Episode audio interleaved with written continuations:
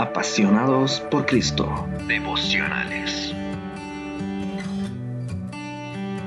Hola a todos, mi nombre es Andrés Cáceres y quiero compartirles este pequeño devocional acerca de la gratitud.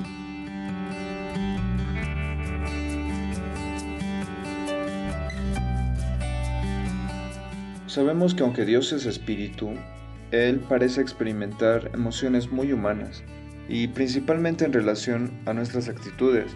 Algunas alegran el corazón de Dios, como la fe, otras lo entristecen profundamente, como la ingratitud. En Lucas 17, 11 en adelante, podemos ver que cierta vez Jesús sanó a diez leprosos, pero solo uno había vuelto para agradecerle.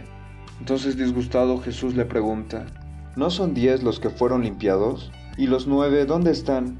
No hubo quien volviese y diese gloria a Dios, sino este extranjero. Aquí vemos que Jesús estaba esperando que los hombres que habían sido sanados vuelvan para agradecerle.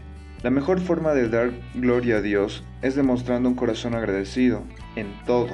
Es eso lo que Dios espera de mí y de ti. Si tú vives para Dios, entonces todo lo que suceda, absolutamente todo, tiene la participación de Dios.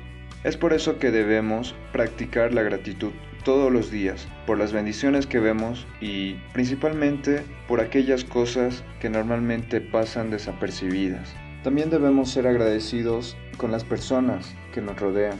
En 1 de Tesalonicenses 5, 18 nos dice, Dad gracias en todo, porque esta es la voluntad de Dios para con vosotros en Cristo Jesús. Pues sí, debemos ser agradecidos. Por ejemplo, la comida que has comido hoy, ¿ya le agradeciste a la persona quien la ha preparado? ¿O quien hace la limpieza del baño, quien lava tu ropa, quien ha lavado los platos en los que has comido?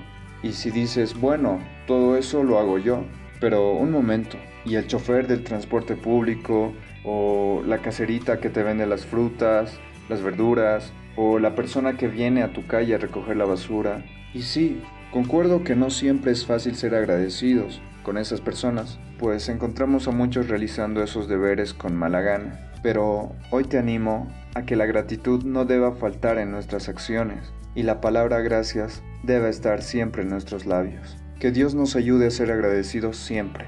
Y por hablar de eso, ¿ya agradeciste hoy? Apasionados por Cristo. Devocionales.